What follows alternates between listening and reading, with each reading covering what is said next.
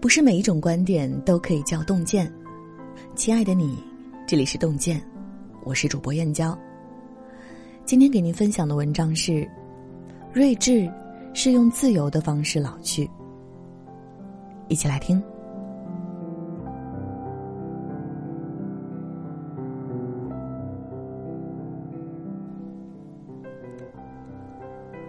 你未痊愈，我不敢老。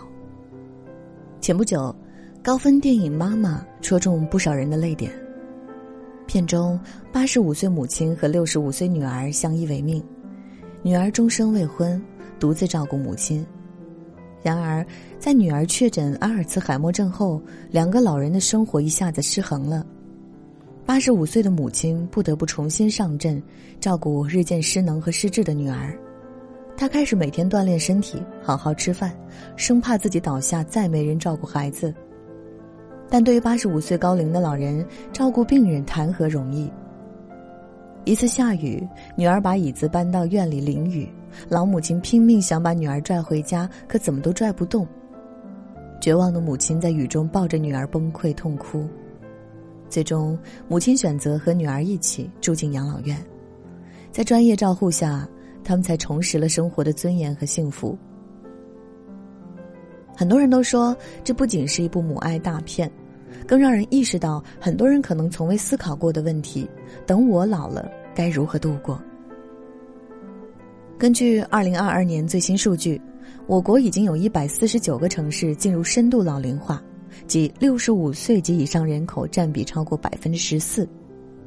二零三二年，我国将有四分之一的人口是老人，而在八十岁的老人中，每四个人就有一个患有阿尔茨海默症。未来养老之伤可能远比我们想象的更加沉重。当失去年华与健康的时候，究竟是孤独无依的熬着，还是老而优雅的幸福？我们终将有所抉择。畅销书《百岁人生》中提到。我们正在经历从三段人生向多段人生的社会大转型，长寿已经成为现实。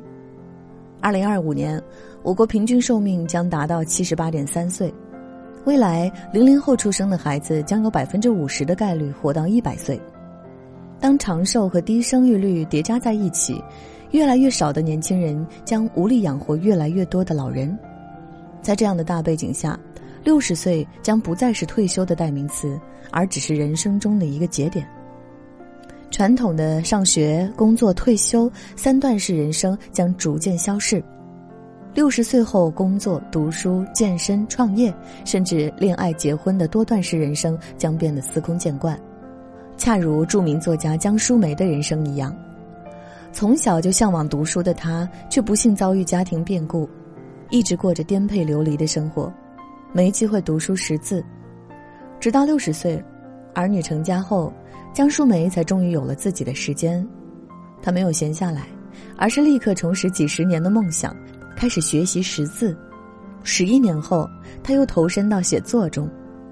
到七十五岁，她已经出版了《苦菜花》《甘蔗芽》《长脖子女人》等四部著作，在文学界引起轰动，成为中国作家协会会员。未来会有许多个江淑梅这样的晚年追梦人，这是必然的趋势，也是天赐的机会。爱孩子是天性，爱父母是人品。多少老人一辈子为了孩子，结果临了，孤苦无依。一些老人开始把目光转向抱团养老，可结果刺穿真相。上海曾有个二十二人的老人团，把抱团养老干得轰轰烈烈。他们在村里买了一栋房子，重新装修后住了进去。刚开始，大家一起聊天、跳舞、种菜、养花，没有了子女的约束，身边都是朋友，很是舒心。这种梦想中的养老模式一度吸引了五十多人参加。然而，随着年龄增长，问题越来越多。有的老人养老金多，吃饭注重营养，住房离不开空调，生病了家人直接送到康复中心；有的老人养老金越用越少，日子变成了将就。吃喝用都得算钱，生病了也舍不得去医院，只能自己吃药硬扛。终于有一天，大家在无休止的争吵中一拍而散，曾经相伴老去的幻想被现实击碎。俗话说，能用钱解决的问题都不是问题。所谓优雅老去，本质是拥有足够多的物质砝码，富养自己，提前规划，才能把幸福晚年的主导权牢牢掌握在自己手中。小红书上一位网友父亲的做法就很明智，在网友母亲五十岁生日时，父亲给爱人送了一份特别的礼物——平安以享新生养老年金险。有了这份保单，他和爱人退休后每个月都可以在固定的时间领取一笔确定的养老金，相伴终身。有了这笔持续不断的养老金，加上两人的退休收入，足以满足他们高品质的养老生活。